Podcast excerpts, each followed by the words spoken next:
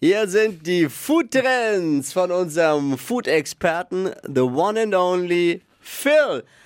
Phil's Foodie Fantasien gibt's jetzt wieder. Ich freue mich immer am Montags jetzt äh, auf diese Zeit, denn da gibt's das Leckerste, was das deutsche Radio zu bieten hat. Phil, was hast du heute an Food Trends mit dabei? Wunderschön. Oder Ich über was sprechen wir heute? wollte gerade sagen, Foodtrend, ganz ehrlich, ich habe heute keine Lust auf Foodtrends. Ich habe Oh. schlechte, ich hab schlechte Laune. Oh Warum? nein. Ja, habt ihr auch mal mal schlechte Laune? Ja, wenn das Frühstück nicht schmeckt. Genau, wenn man nicht gegessen hat, ne? Ja. Dann Ja. wird man hangry. Oh Hangry? Ja, yeah. hangry, ne? sagt man ja. Das ist eine Mischung aus hungrig und angry. Ja, ja. Und das ist tatsächlich ein Ding.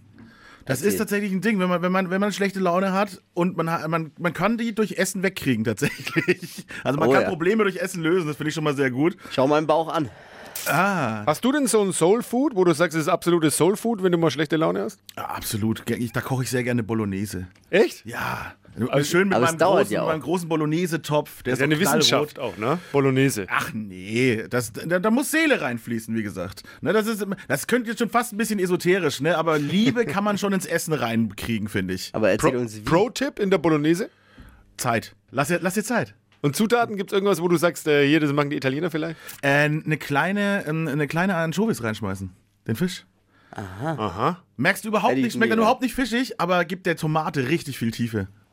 Oh. Wieder Mm, was gelernt. Genau, Wär ich aber jetzt nicht genau drauf gelernt gekommen. hat man übrigens auch was über das Thema eben Hangry, ne, was ich Ja. sagen Ja. wollte. Es gibt tatsächlich eine wissenschaftliche Studie dazu, ähm, dass man, wenn man nicht gegessen hat oder zu wenig gegessen hat, viel sensibler auf seine Umgebung reagiert.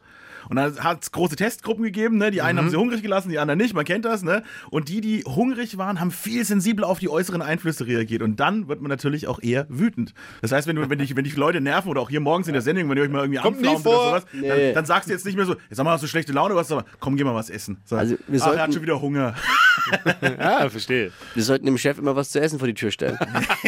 das ist, so sieht's aus. Stimmt. Vielleicht Einfachste hilft's. Lösung. Jawohl. Was haben wir gelernt? Anchovy in die Bolognese. Und, immer schön essen. Sonst ist man hangry. Ja. Ja, in vielen Kulturen fragt man die Leute auch tatsächlich, ne, statt Hallo, wie geht's, sagt man, hast du schon gegessen. Sollten wir auch wieder Ist es so? einführen. Ja, begrüßt euch mal öfters am Morgen mit Nase schon Ey, haben wir es gegessen. schon gegessen? Sehr gut. Foodie Fantasien. Vielen Dank, Phil. Ja, bitte gerne. Äh, bleibt hungrig.